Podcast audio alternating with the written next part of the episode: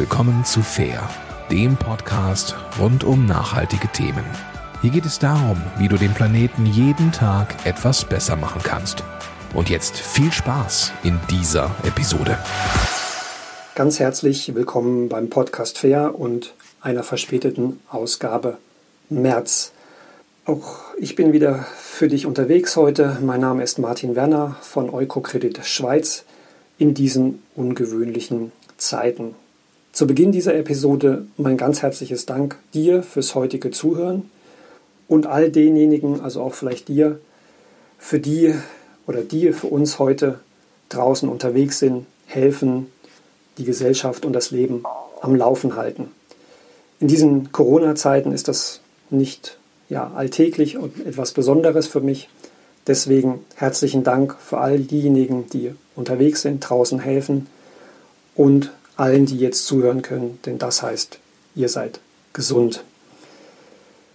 Auch uns hat Corona ja überrascht, aber ja, wir sind alle wohlauf bei Eukokredit. Wir haben nur etwas zu kämpfen mit den neuen Umstellungen, der neuen Situation. Unser Podcast-Studio steht in der Form nicht mehr zur Verfügung. Ich habe jetzt die Technik umgesattelt, um alles hier zu Hause im Homeoffice produzieren zu können. Die etwas schlechtere Qualität äh, mögt ihr mir entschuldigen. Das ist der Situation geschuldet. Genauso wie der Situation geschuldet ist, dass wir unser geplantes Programm in der Form nicht durchführen können. In der letzten Sendung hatte ich euch angekündigt, dass wir über eine Schweizer Firma sprechen, Esbar, die ähm, Konditorei und Backwaren vom Vortag verkauft. Der Gründer und Geschäftsführer Sandro Funari musste mir leider absagen.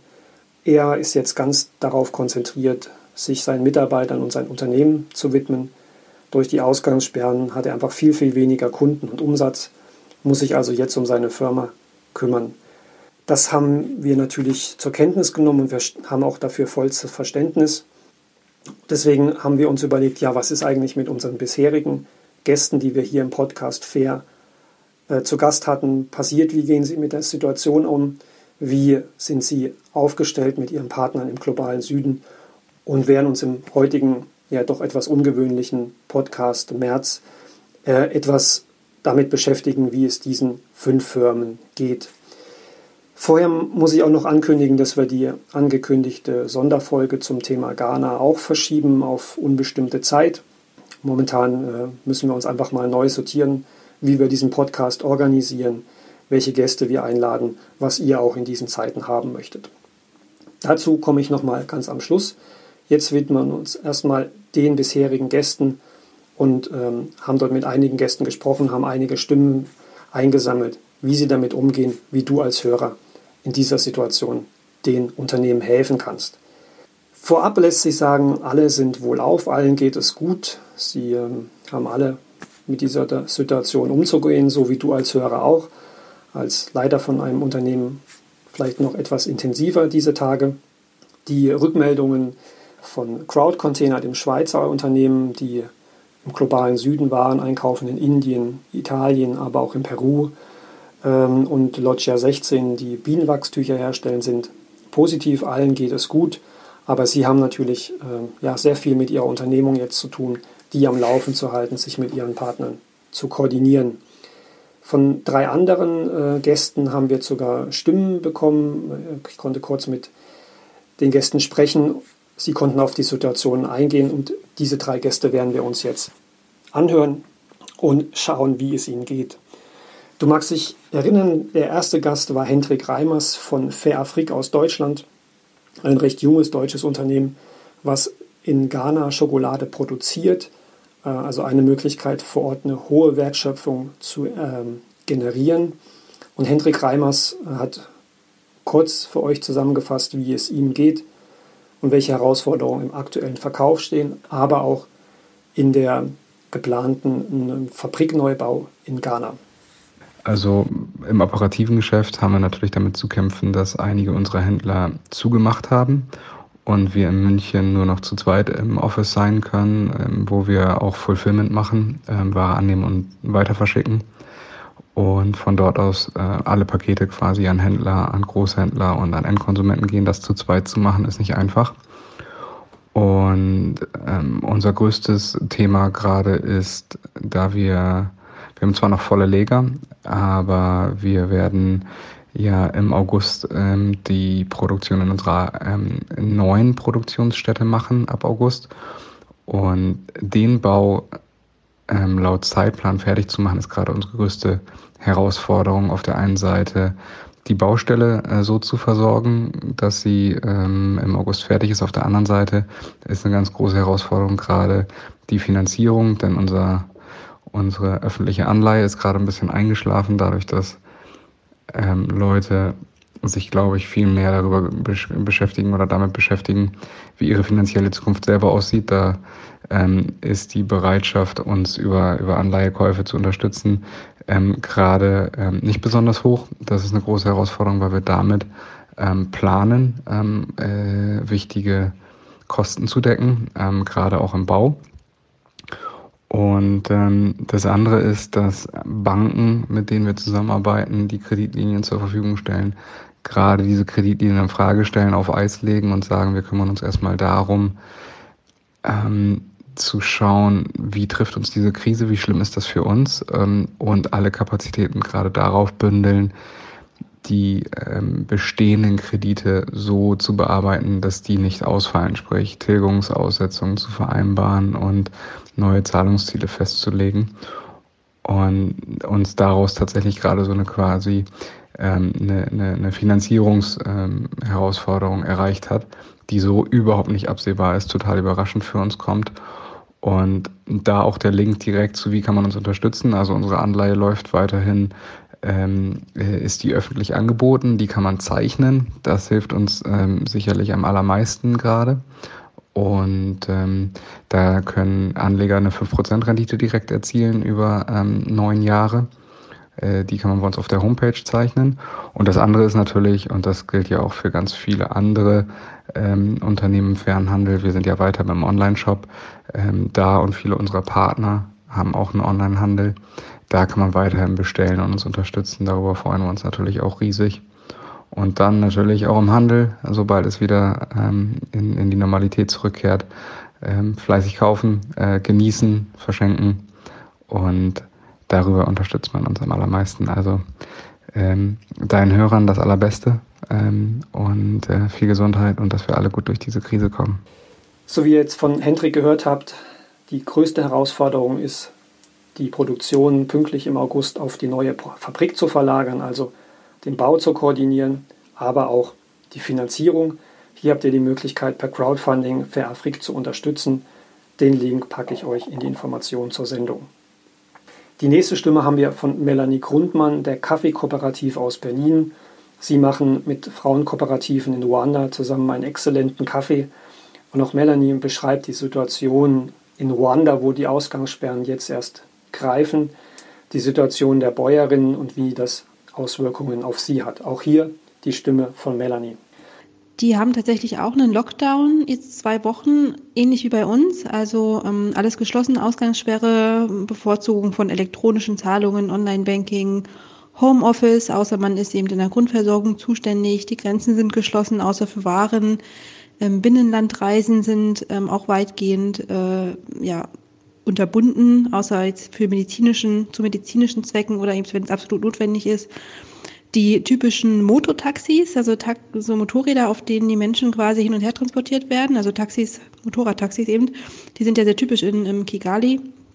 Die dürfen jetzt auch keine Menschen mehr transportieren, aber Waren. Und auch im öffentlichen Verkehr, der fährt als auch innerhalb von Städten auch noch ja im Notfall und auch da soll dann dieser Abstand von einem Meter gewahrt werden. Bars sind geschlossen, Restaurants und Cafés haben auch nur Takeaway. Und auch da wird das in der Regel kontrolliert. Es ist so, dieser typische, diese typisch ruandische Begrüßung, die findet auch erstmal nicht statt. Die besteht aus einem dreifachen Kuss, einer Umarmung und einem Händedruck.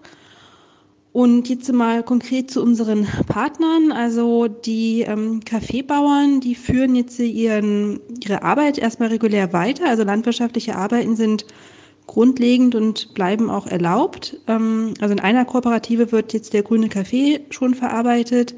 In zwei weiteren werden jetzt voraussichtlich nächste oder übernächste Woche ähm, wird die Ernte beginnen.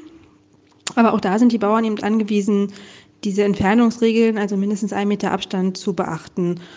Und geröstet wird jetzt aktuell nicht, weil ähm, ja, die Rösterei ist geschlossen. Da sind auch viel zu viele Parteien äh, daran beteiligt. Also ne, die Kooperative, da muss dann erstmal der Kaffee transportiert werden zu der Rösterei in Kigali. Dann ähm, ja, sind da diverse Behörden noch involviert, also viel zu viele Leute, die da in der ganzen Kette sind, drinne sind. Deswegen ja, wird aktuell, wie gesagt, nicht geröstet. Das ist jetzt für uns natürlich ein bisschen unglücklich. Da schauen wir jetzt gerade mal, was wir da tun können, ob, ja, ob man da irgendwas machen kann. Ansonsten mussten die Kooperativen jetzt erstmal ihre ja doch wichtigen Generalversammlungen auch absagen. Die sind eigentlich immer im März geplant. Da werden wichtige Entscheidungen getroffen. Äh, die sind jetzt erstmal auf unbestimmte Zeit verschoben. Ja, und ansonsten ist natürlich Kaffeeverarbeitung, also wie gesagt, ähm, läuft, aber ist natürlich auch schwierig, weil das ja auch sehr körperliche Arbeiten sind, Teamarbeiten, wo die Menschen eigentlich schon eher nah an nah sind. Dann müssen sie jetzt natürlich gucken, wie sie das ähm, machen, dass sie dann diese Sicherheitsabstände halten. Also da ja, weiß ich jetzt nicht genau, wie das funktioniert, aber das ähm, wird ja offensichtlich auch umgesetzt in irgendeiner Art und Weise. Ähm, ist aber deutlich schwieriger natürlich, ähm, gerade weil jetzt auch gerade die Saison beginnt. Das macht es natürlich auch nochmal ähm, zu einer größeren Herausforderung. Ja, soweit. Ähm, also betrifft Ruanda auch und wird sicherlich auch jetzt zu unseren ähm, ja unser Geschäft auch beeinträchtigen oder beeinflussen. Ähm, ob es diese Verzögerung gibt, keine Ahnung, werden wir jetzt wirklich in den nächsten Wochen sehen. Ist auch die Frage, wie lange das jetzt alles anhält. Ähm, wie gesagt, die Erntezeit, die beginnt eigentlich jetzt und insofern ähm, ist es natürlich, Kaffeesektor ist für Ruanda ja extrem wichtig wirtschaftlich gesehen. Ähm, da muss man dann schauen, wie die das, wie die damit umgehen, ob die das priorisieren. Ähm, da ja, müssen wir wirklich abwarten.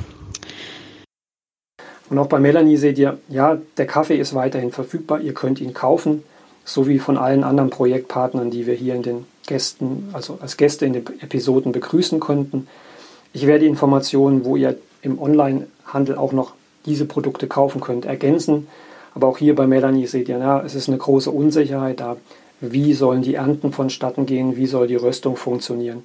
Also neben dem Kauf der Produkte schaut doch regelmäßig bei den Projekten, die euch ans Herz gewachsen sind, auf die Website, wie ihr unterstützen könnt. Ja, und die letzte Stimme vom, äh, von einem unserer Gäste ist von Andreas Schröder vom Fahrgastverband Pro Bahn. Wir hatten mit Ihnen vor kurzem noch gesprochen über das Thema Nachtzüge, alternatives Reisen.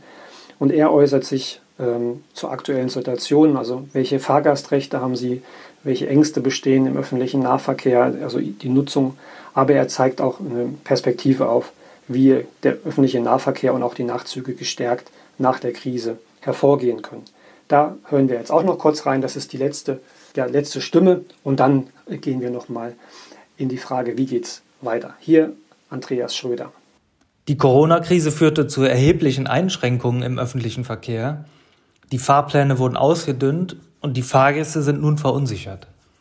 Zum Glück zeigen sich die großen Bahngesellschaften bisher kulant und bieten kostenlose Optionen zur Umbuchung und zur Stornierung an. Gleiches gilt auch für Luftfahrtgesellschaften. Aber erst ab dem 2. April kann man beispielsweise in Deutschland bei der Bahn auch im Internet Stornierung beantragen.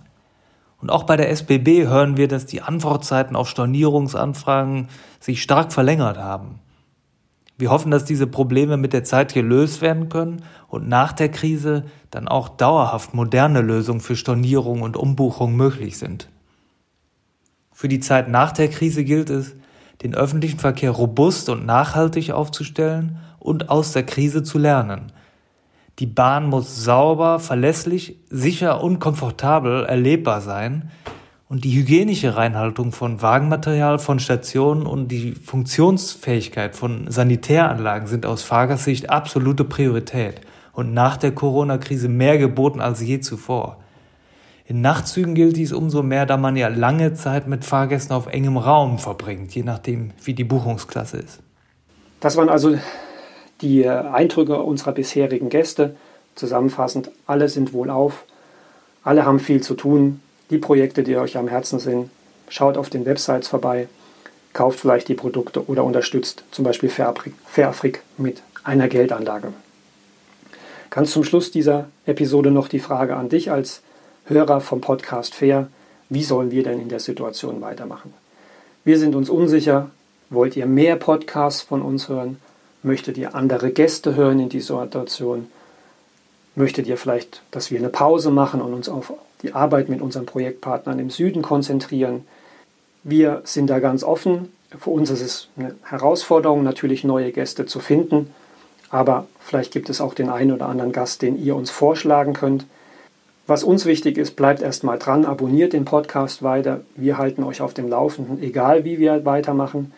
Wenn ihr oder du noch Anregungen hast, Ideen hast, schreibt eine Mail an deutsche.schweiz.eukokredit.ch an mich, Martin Werner.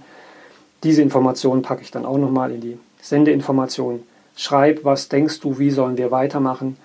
Wir sind auf diese Rückmeldung angewiesen und werden dann entscheiden, wie wir hier für dich weitermachen. In der Zwischenzeit kann ich dir noch den Audiotipp des Monats empfehlen, also andere Podcasts, die sich mit nachhaltigen und Zukunftsthemen beschäftigen, die sehr, sehr hörenswert sind. Und diesmal ist das der Podcast von Marisa Becker aus Leipzig, nennt sich Verquatscht und behandelt auch nachhaltige Themen. Auf alle Fälle ergänzend zum Podcast Fair. Hörenswert und mal reinschauen. Dann sage ich danke für diese ungewöhnliche Sendung in ungewöhnlichen Zeiten. Bleib wohl auf, bleib gesund, bleib uns treu und schreib uns, wie wir weitermachen sollen. Und wir melden uns alsbald wieder bei dir. Herzlichen Dank, sage ich. Mein Name ist Martin Werner. Beste Grüße an alle Hörer. Bis bald und bleiben Sie gesund.